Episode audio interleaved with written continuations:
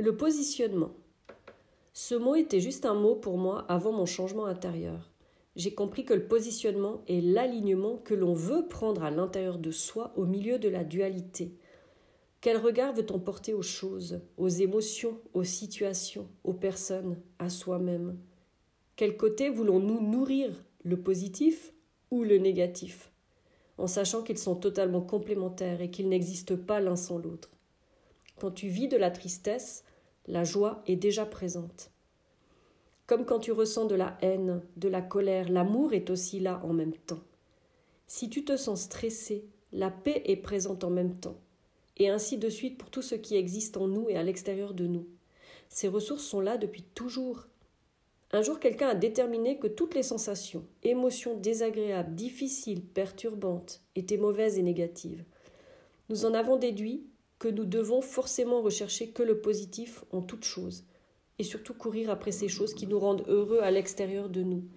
Ce qui, à la longue, nous rend au contraire malheureux, puisque nous ne sommes déjà jamais satisfaits au final, puisque tout est en nous à l'origine. Il suffit d'accueillir en nous tout ce qui est ressenti, toute émotion, toute situation, toute personne, tout mot, et laisser exister ce qui est en train de se vivre sur l'instant. Se laisser habiter par l'émotion, la sensation qui se réveille sans la juger, la libérant par la colère ou la tristesse, puis l'accueillant par l'énergie d'amour, pour transcender tout cela et ressentir ensuite le sentiment de paix, de bien-être et de bonheur, se positionner, et alors la place que l'on veut prendre en soi, ce que l'on s'autorise, mais aussi le, position, le positionnement que l'on met en place avec les autres et le monde extérieur, et l'évidence de la place que l'on a à l'extérieur de nous. Je nomme ici l'évidence, pour ne plus dire le mérite, car pour moi, comme expliqué plus haut, mériter veut forcément dire que l'on se situe en dessous de la barre où tout est mérité au-dessus de celle-ci, et en dessous on n'est rien. Eh bien non, on ne mérite pas les choses. C'est un droit de naissance. Du moment que l'on prend toute sa place, que l'on existe entièrement, je l'appelle l'évidence.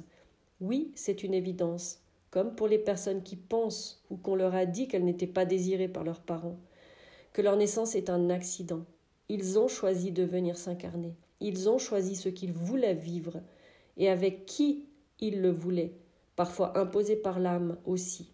Alors ils ont leur place, ils existent. Ils ont l'impression qu'ils sont indignes et qu'ils ne méritent pas, comme la plupart des gens, qui s'identifient aux différents masques posés pour s'adapter, survivre et exister comme ils pouvaient.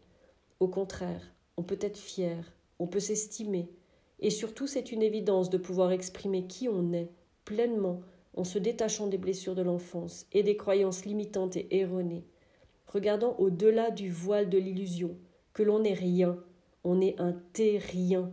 Joli jeu de mots entendu sur les réseaux sociaux.